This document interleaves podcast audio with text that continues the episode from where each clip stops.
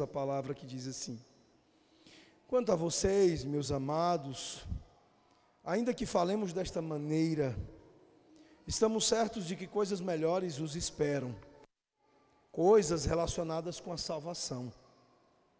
Porque Deus não é injusto para se esquecer do trabalho que vocês fizeram e do amor que mostraram para com o seu nome. Pois vocês serviram e ainda estão servindo aos santos.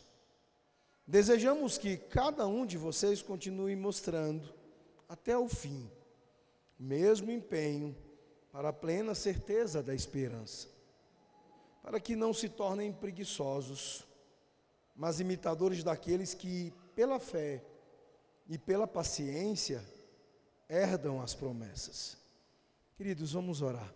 Vamos falar mais uma vez com o Senhor, pedindo a direção dele. Senhor, nosso Deus e nosso Pai, ó Deus, nós estamos com a tua palavra aberta, Senhor. Simplesmente tê-la lido já enche os, enche os nossos corações de graça. Mas, Deus, nós queremos cumprir primeiro tua ordem de culto em que a tua palavra precisa ser publicamente exposta. Mas, ó Deus, também, ó Deus, colher maior benefício para a alma dos teus filhos e filhas.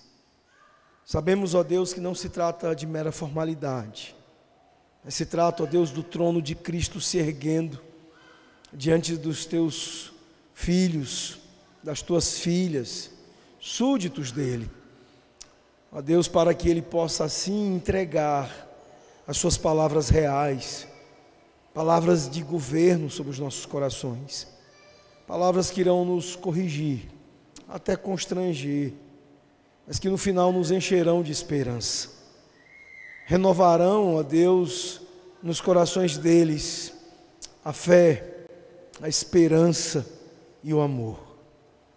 Por isso, ó Pai, nós não ousamos prosseguir sem Ti sem a direção do Santo Espírito. Que Ele possa, ó Deus, com poder, ó Deus, sustentar a exposição para que haja fidelidade. E, ó Deus, ser Ele mesmo, a cavar o mais profundo dos corações, para que ela possa chegar lá e ser ali aplicada. É o que nós pedimos, ó Deus, no nome de Jesus. Amém, Senhor. Meus irmãos, como nós estamos com o futebol aí quentinho, com a data de ontem, né? Há poucos dias eu estava aqui, derrubadinho e tal, porque eu era o derrotado. Né? Hoje a coisa mudou de figura. Mas vamos falar um pouquinho então de futebol. O, imagine um time de futebol que acabou de fazer um primeiro tempo, 45 minutos de um jogo muito ruim. E eles vão para o vestiário perdendo de 3 a 0. Quando começa ali o período de vestiário, o treinador ele esbraveja, ele grita, ele está nervoso. E ele viu muita, mas muita coisa errada. E então ele começa, e ele diz: Olha, vocês estão jogando como se fossem infantil, dente de leite, amadores. Você, meu zagueiro, você errou um passe fácil indo para o ataque, que resultou no primeiro gol contra a gente. Vocês do meio de campo simplesmente não estão fazendo nada, vocês não voltam para marcar, vocês não dão cobertura, erram passes seguidos também, e mais um e mais outro gol. E vocês, atacantes? que poderiam ter minimizado o prejuízo. Vocês me perdem três gols feitos, daqueles do tipo inacreditável futebol clube. Depois de alguns minutos, tendo dito as verdades que precisavam aos seus jogadores, o técnico então, ele toma fôlego e ele muda o foco. E então ele começa a dizer para o seu time: Pessoal, agora com voz mais branda, ele diz: Pessoal, eu sei que vocês podem fazer melhor. Eu já vi vocês jogarem muito bem. Eu sei que vocês têm gana, e não apenas isso, mas vocês têm técnica, capacidade de ir lá nesse segundo tempo e buscar o empate. Eu acredito tanto em vocês que eu acredito que vocês podem empatar o jogo e podem até ganhar o jogo. Vamos lá, vamos fazer isso. Meus irmãos, o texto nosso de Hebreus de hoje, desta noite, ele lembra esse tipo de conversa de vestiário. Ele não quer que estas almas sensíveis na igreja elas possam ser desencorajadas pelo peso da forte repreensão que ele havia, que ele acabara de dar. Então, assim, no versículo 9, ele muda seu foco de advertência para encorajamento, como fez agora há pouco o técnico de futebol no vestiário. Ele se dirige a eles como amados. A única vez em que esta maneira de tratamento é usada aqui na carta aos Hebreus. E ele lhes diz: Estamos convencidos de que coisas melhores a seu respeito, isto é, coisas que acompanham a salvação, estejam com vocês, embora estejamos falando desta maneira tão pesada até aqui. Que Deus vê os sinais da maturidade presente na vida deles. E então ele os encoraja a prosseguir diligentemente como vinham fazendo e mais em servir a Cristo, para que isso permita que eles continuem e que eles perseverem, apesar de quaisquer dificuldades ou perseguições que ainda venham sobre eles. A ideia principal aqui é a de que a salvação genuína ou a maturidade evidente de crentes verdadeiros é acompanhada por evidências, por sinais, frutos, que consistem em um serviço diligente e fiel aos santos de Deus por amor ao próprio Deus. Nós olharemos para estes versículos e analisando-os, nós vamos então tirar algumas lições sobre os sinais da maturidade, ou as evidências daqueles que de fato são verdadeiramente salvos. A primeira destas coisas, meus irmãos, é o fato de que a salvação genuína é sim sempre acompanhada por evidências que são visíveis de maturidade. No verso 10, Vejam comigo novamente, ele diz assim: Porque Deus não é injusto para ficar esquecido do vosso trabalho e do amor que, vejam bem, evidenciastes para com o seu nome, pois servistes e ainda servis aos santos. Então ele está falando de coisas concretas, coisas que estão diante dos olhos dele, do próprio Deus e de todos, a respeito do, da conduta, da vida destes irmãos. Ele menciona o trabalho deles, e ele não menciona apenas e somente o trabalho deles. Eles não são apenas operários de igreja, ativistas, pessoas que fazem coisas dentro de uma igreja, mas ele está falando de um trabalho com todas as suas qualificações, mesmo que com poucas palavras. Ele está dizendo que o trabalho deles e o amor que eles demonstram para com o nome do Senhor são coisas que são visíveis aos olhos. Por terem ministrado e ainda estarem ministrando aos santos, tudo o que eles estão fazendo é observável. Ele usa aqui o termo mostrar ou mostrado, que vocês têm mostrado. A palavra grega aponta categoricamente para algo visível. Não é algo deduzido, não são inferências, impressões aqui do autor. É algo concreto, visível, que está diante dos olhos de qualquer um, além do autor e do próprio Deus. Qualquer um que chegar lá vai conseguir ver. Então, o autor ele está dizendo que ele podia ver que com suas vidas eles haviam mudado de vida. Eles haviam mudado de viver para si mesmos e agora estavam vivendo para servir aos outros. É isso que ele está conseguindo ver.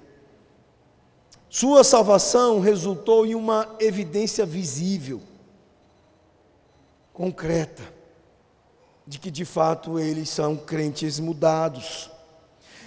É importante nós mencionarmos que lá na frente, na exposição, quando chegarmos ao capítulo, capítulo 10, nos versículos de 32 a 34, ele vai se referir novamente a esta mesma evidência, onde ele vai especificar como em dias anteriores ele havia sofrido reprovação pública, onde eles haviam sofrido reprovação pública, eles haviam demonstrado simpatia pelos prisioneiros, e eles haviam aceitado alegremente a apreensão de suas propriedades, eles não lamentaram perder por Cristo,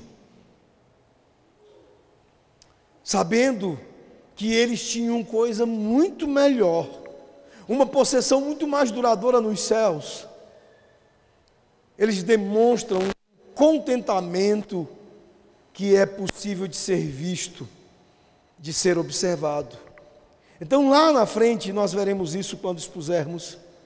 Ele vai voltar neste tema e ele vai falar mais sobre isso. Mas a questão aqui é que, se você tiver fé em Cristo, isso vai mudar a sua vida. Isso será visto pelos outros. Isso será uma coisa tão concreta que as pessoas poderão ver esta mudança de Cristo na sua vida com seus olhos. Haverá outras evidências além das que são listadas aqui, exemplificadas aqui pelo autor. Você poderá consultar em sua casa a lista de João, quando ele lista em 1 João muitas das coisas que são evidências de uma fé genuína. Mas o fato aqui importante para a gente, meus irmãos, é que sempre há evidências visíveis de uma salvação genuína. Sempre há evidências visíveis do novo nascimento. Como nós já vimos no mesmo capítulo 6 antes, versículos 7 e 8.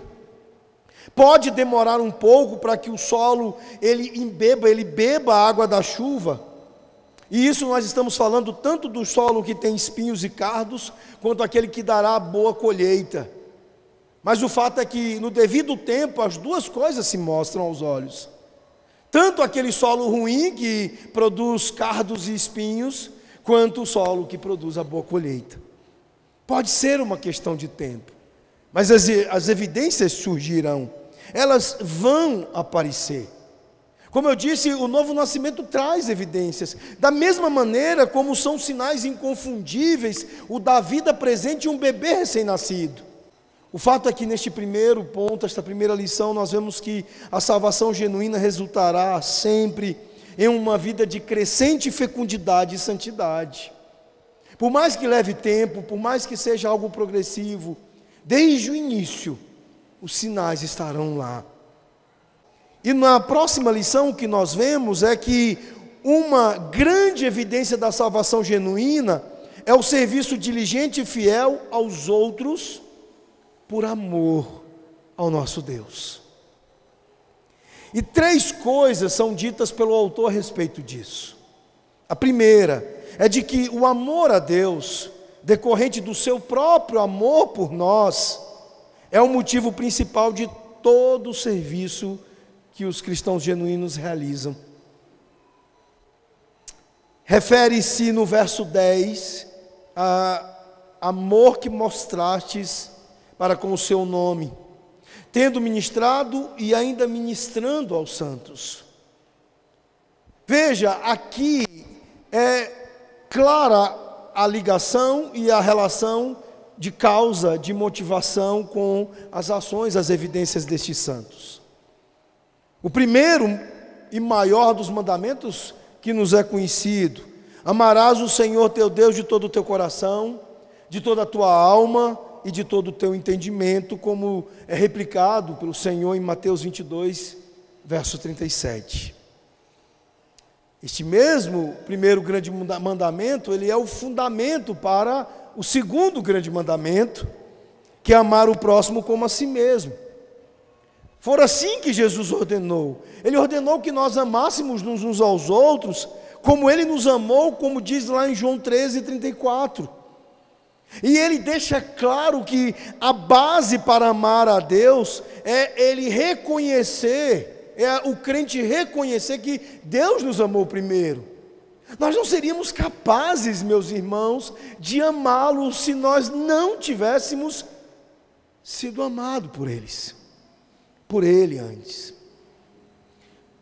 Se não tivéssemos conhecido o amor do Pai, do Filho e do Espírito Santo, nós não seríamos capazes de amar. Mas fomos amados por eles, mesmo quando ainda éramos pecadores. E é isso que está na base, no fundamento de hoje a nossa capacidade de podermos amar-nos uns aos outros.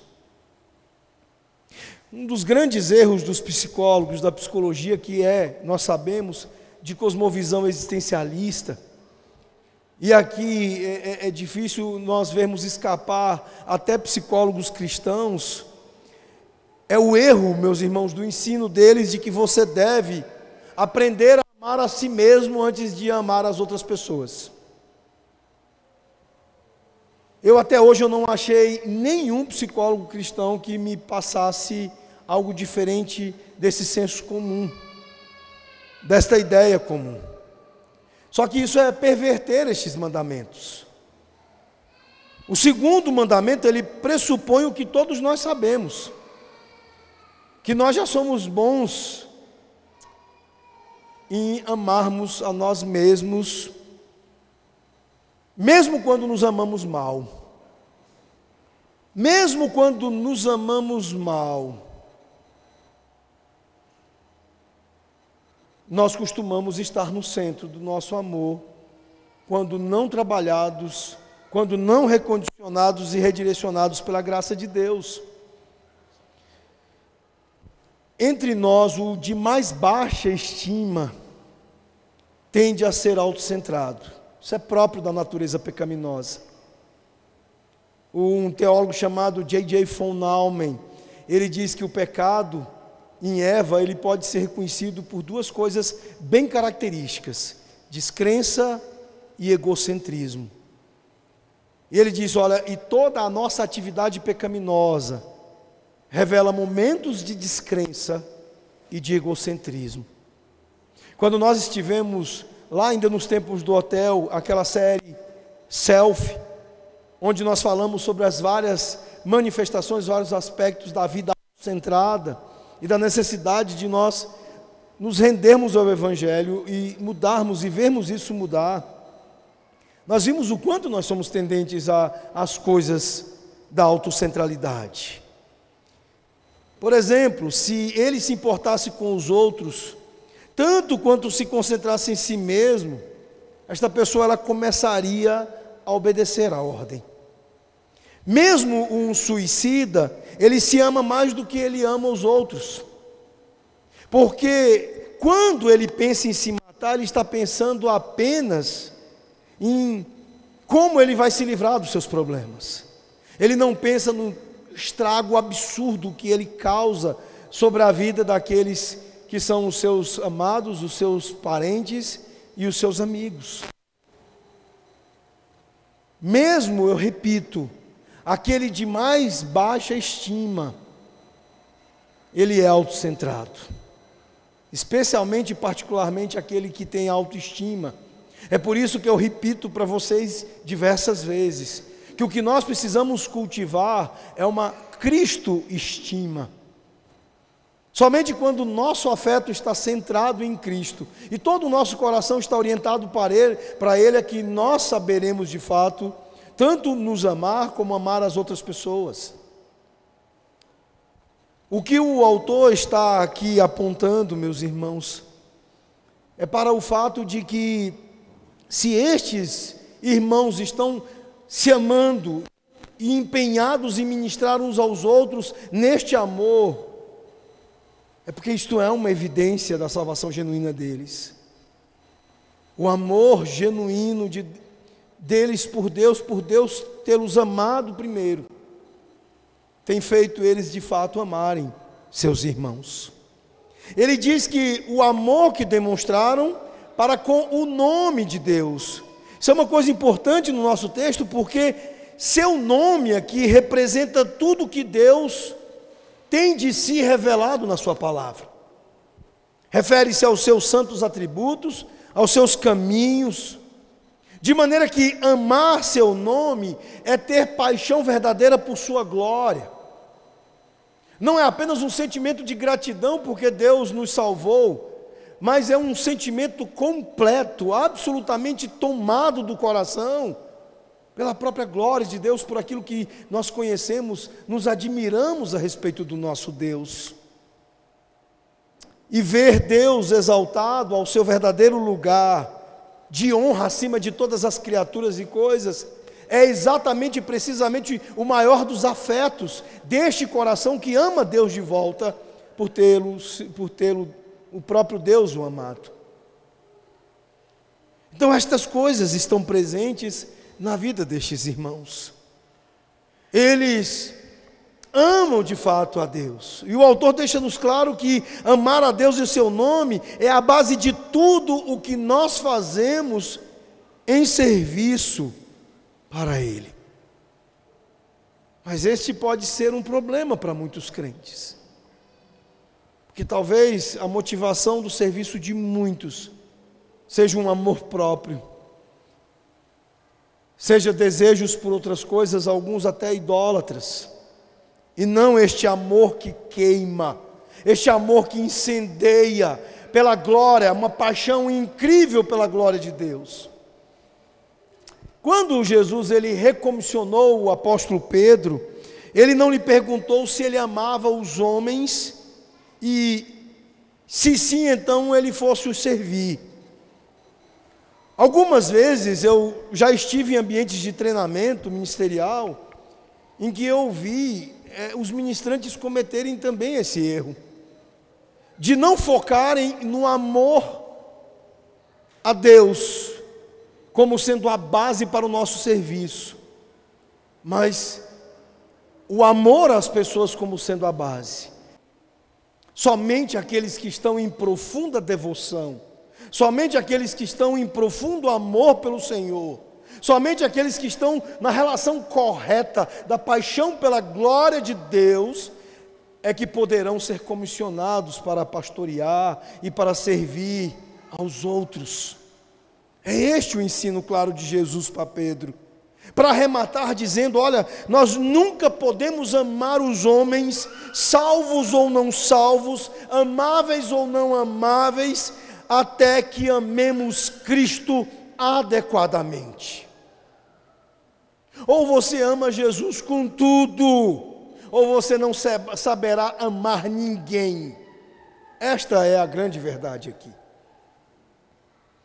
No versículo 10, ele diz também que faz uma, uma indagação, e, e um tom de indagação, porque Deus não é injusto para ficar esquecido do vosso trabalho. Ao mesmo tempo que ele afirma que ele gera uma resposta como se uma pergunta existisse. Em sofrimentos, meus irmãos, Satanás ele vai gerar dúvidas nos nossos corações quando estivermos servindo ao Senhor.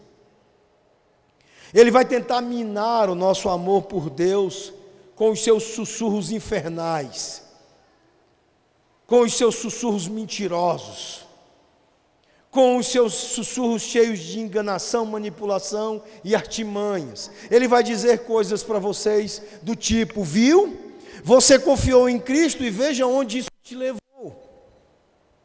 Nada além de problemas. É assim que esse Deus amoroso cuida de você? Quando, por exemplo, levarmos uma pancada daqueles a quem servimos, Pastores, presbíteros, diáconos, líderes da igreja podem ficar, irmãos, extremamente amargurados. Porque no seu amor a Deus, que o habilita a amar as pessoas e nesta ministração de amor às pessoas, ele vai ser decepcionado. Não é uma questão de se, é uma questão de quando nós seremos decepcionados por pessoas mesmo na igreja. E na igreja vai doer bem mais. E isso pode ser usado pelo diabo, por Satanás, e então ele está aqui, olha, preparando vocês, para que vocês entendam que vocês, amando ao Senhor, estarão então sendo direcionados para amar e servir ao próximo, mas nisso o diabo poderá tentar vocês. Então ele quer que o diabo que você pense que Deus é injusto. Diante de momentos assim de decepção, ele quer que você pense que Deus esqueceu de você. Nos momentos em que as pessoas virarem as costas para você e te decepcionarem ou te machucarem. Então o autor ele antes que você pergunte, antes que estes irmãos da igreja hebraica perguntassem, ele diz: "Não, Deus não é injusto". E ele não se esqueceu de você. O mesmo amor com que ele te amou e que te ensinou a amar, fez você amá-lo de volta, ele vai continuar. E como nós ouvimos ontem lá no Pense da UMP, quando o Rafael nos trouxe o estudo, e o Rafael disse taxativamente a frase: Ele nos amou com amor eterno. Um amor que não pode ser arrancado, diminuído. Um amor que vai perdurar sobre nós, com todos os seus cuidados e com toda a sua gloriosa expressão por toda a eternidade. Então, nos versículos de 1 a 11 a 12, então ele passa a colocar o foco deles na esperança certa da herança das promessas de Deus. Mas ainda há algumas coisas, duas coisas que eu quero adicionar aqui na questão do amar a Deus, nos qualificar para o serviço de amar outros. Segunda coisa é que amar os outros é uma maneira de mostrar amor a Ele. Isso é muito importante, meus irmãos. Não apenas o nosso amor por Deus fundamenta e é a base do nosso serviço, mas é fundamental que nós amemos uns aos outros, porque assim nós estamos provando o nosso amor pelo Senhor. Às vezes nós vamos amar pessoas que não merecem ser amadas, que não são amáveis, que são um entojo, como a gente diria lá no norte. Mas você precisa lembrar que cada ato de amor seu para o seu irmão é uma expressão do seu amor por Jesus, do seu amor pelo Senhor. Uma outra coisa importante é que o amor pelos outros não está sendo descrito aqui como lazer, como uma brincadeirinha divertida. Está sendo descrito aqui como um trabalho.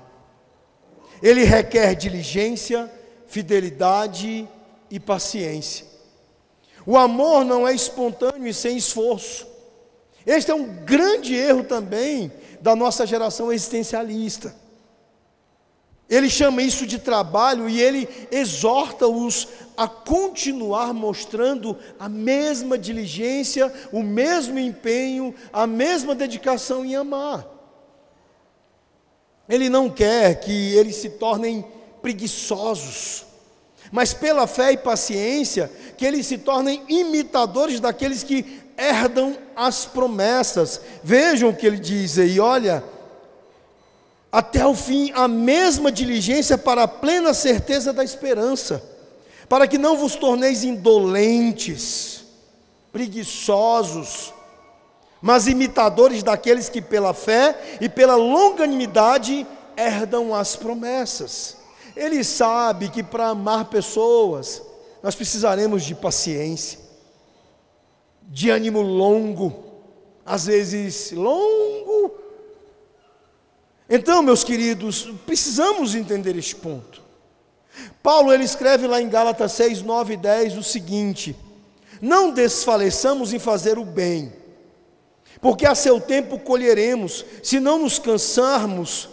Portanto, enquanto temos tempo, façamos o bem a todos, mas principalmente aos domésticos da fé. Paulo está falando que há um desgaste em fazer um bem que há um risco de cansaço e esgotamento em fazer o bem, mas que devemos nos manter perseverantes e diligentes nisso. A nossa geração, ela é provavelmente das gerações da, dos ciclos históricos que mais fale de esgotamento. Eu não quero ser simplista quanto a isso, porque nós temos questões muito sérias, delicadas. Nós temos burnout como um fato, uma realidade. O desgaste de muitas pessoas em muitos ambientes é um fato e uma realidade. Mas isso não retira o fato histórico de que nós somos a geração que mais fala de esgotamento.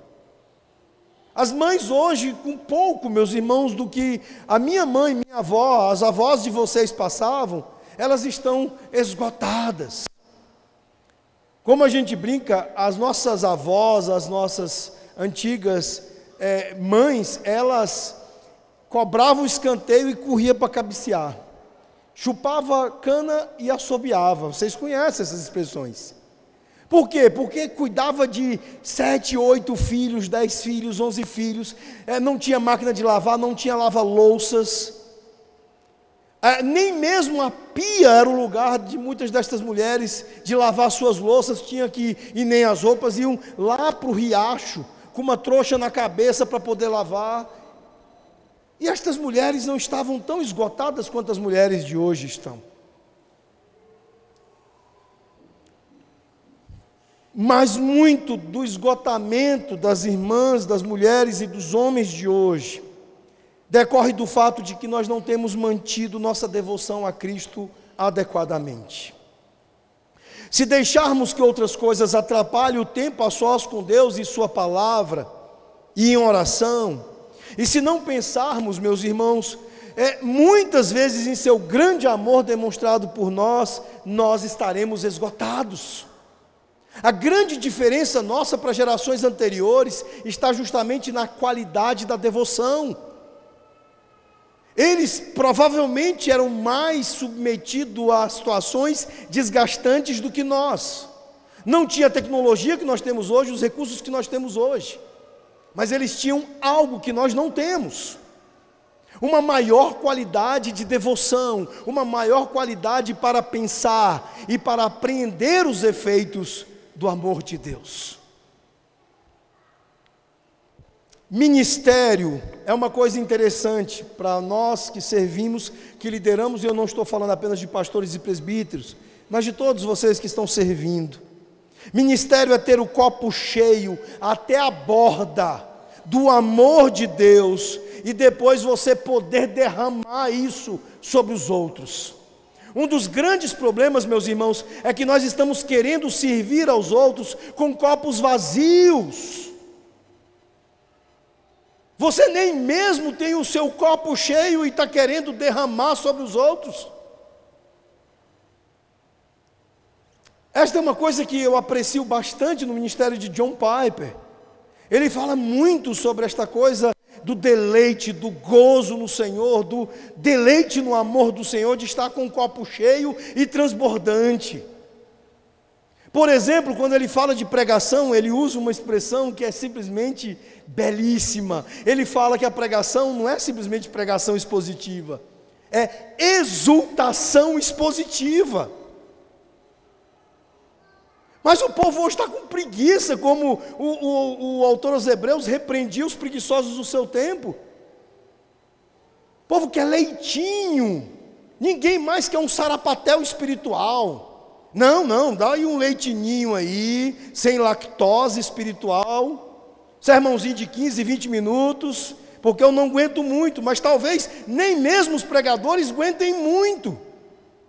Talvez muitos estão com pressa para que termine tudo logo, porque ele quer correr para a poltrona e o controle remoto dele, ou então para a pizzaria.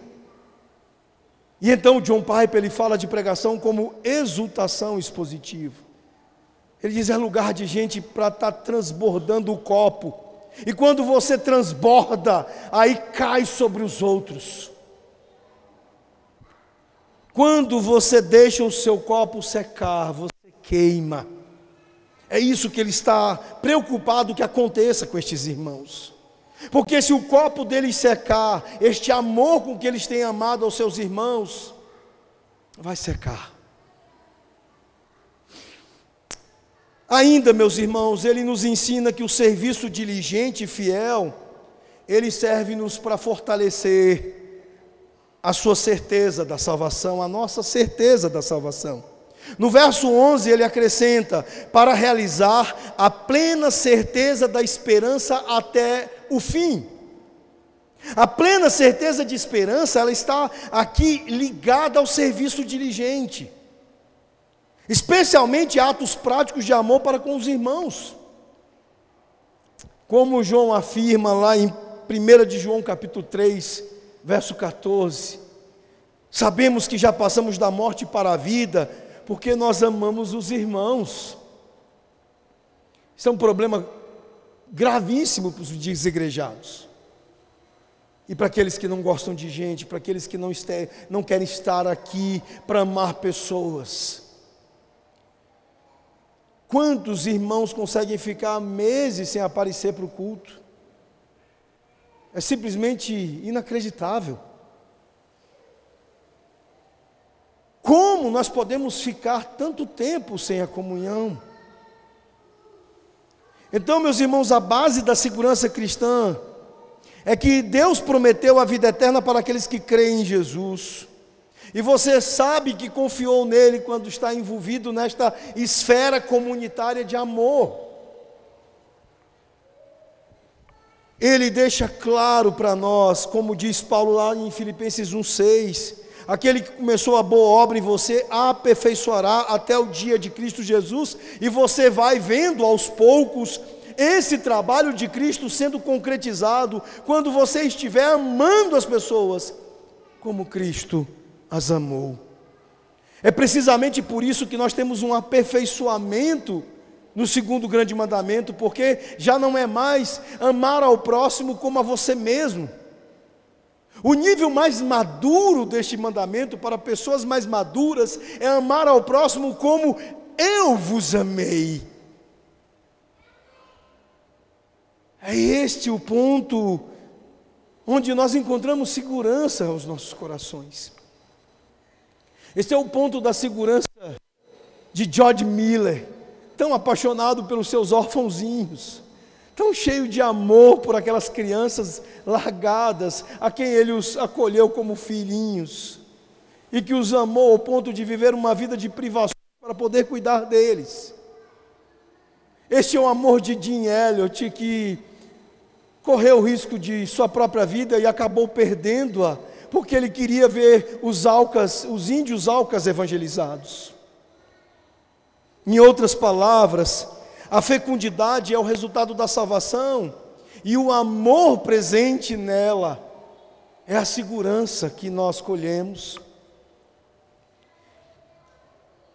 Meus irmãos, perseverar em boas ações não é a causa de Deus te manter mas é a evidência disso, e isso vai fortalecer o seu coração, a sua segurança.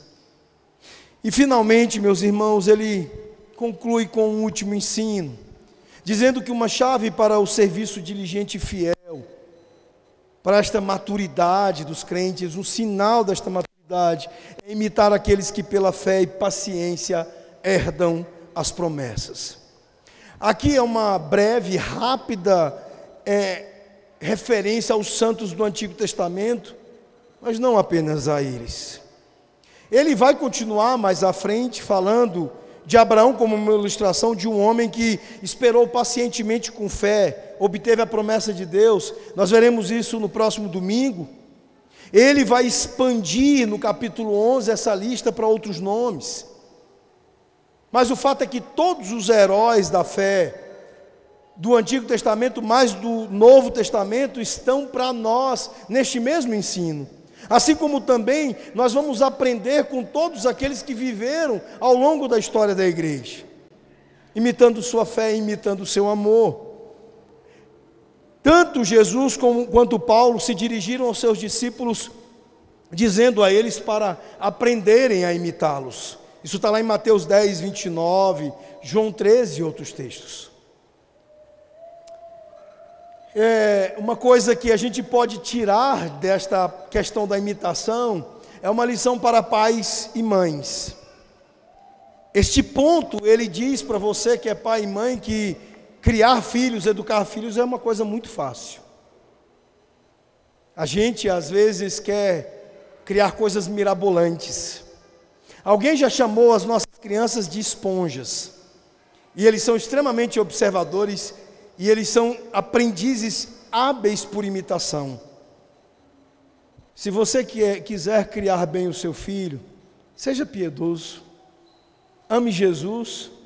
Ao amar Jesus, você vai ensiná-lo a amar Jesus de uma maneira simples e eficiente. Cante os cânticos com fervor, com alegria, e você vai ensinar seus filhos. Viva uma vida honesta, tenha os mandamentos todos sem seletividade, ame-os todos, e você estará educando seus filhos. Disso também aprendemos aqui.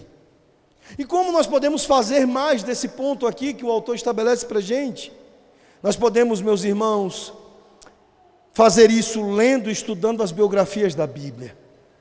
Aquelas que muitas vezes nós pulamos, não pule mais, aprenda delas. Leia biografias cristãs, tenha este bom hábito, e certamente você vai aprender bastante. Concluindo, meus irmãos, o nosso texto ele trouxe-nos aqui, ao passo que fomos vendo estas lições todas, as três virtudes cardeais. No verso 12, a fé. No verso 11, a esperança. E no verso 10, o amor. Estas virtudes, elas são evidências também de, daqueles que são genuinamente salvos, daqueles que estarão crescendo nestas três áreas, através das coisas que são citadas, dos modos amorosos aqui que são citados no serviço destes crentes são bons parâmetros para medir a sua própria vida. Começando pela fé, você está vivendo pela fé? Você confia em Jesus? Ou você confia no seu trabalho, na psicologia, no coach, nas coisas que estão por aí, a sabedoria desse mundo? Em quem você realmente confia? Em Jesus ou nos outros? talvez até você mesmo. A esperança que é a fé projetada para o futuro. Como tem a sua vida de esperança? Você está crescendo na esperança? Lembre-se que a esperança não é uma coisa incerta, do tipo, ah, tomara que amanhã não chova. Esperança não tem nada a ver com incertezas. Esperança tem a ver com certeza, a certeza bíblica. Pode não ser algo realizado, mas para nós é algo certo. É uma atitude oposta do desânimo e da depressão. A pessoa que espera em Deus, ela é animada pela promessa da vinda de Jesus.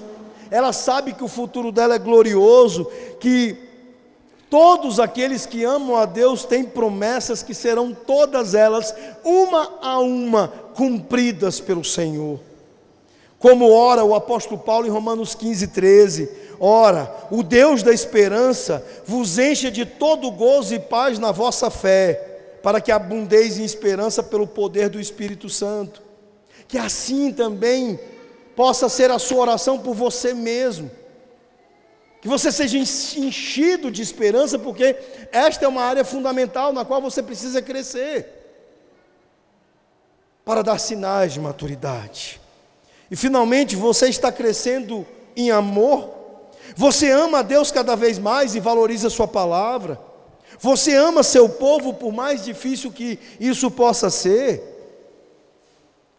Faça um teste quando chegar em casa, olhe para 1 Coríntios 13, para cada uma das qualidades, das coisas do amor ali, e se pergunte: eu estou amando minha família desta maneira, com este tipo de amor? Eu estou amando os meus irmãos desta maneira? com esse tipo de amor, você ama os perdidos o suficiente para dar seu dinheiro e tempo para que eles possam ouvir as boas novas de Cristo? Veja, meus irmãos, nenhuma destas graças aqui é automática. Por isso que o autor diz que é preciso diligência, permanência, perseverança. Então peço que Deus os abençoe e que dê a vocês uma vida onde estes sinais de maturidade estejam presentes. Que vocês o amem o suficiente para amar pessoas, amar os outros. E que vocês sejam nutridos em todo o tempo, com diligência, com uma graça que os faz perseverar sob quaisquer circunstâncias, para que vocês possam manter-se na fé, na esperança e neste amor. Que Deus os abençoe.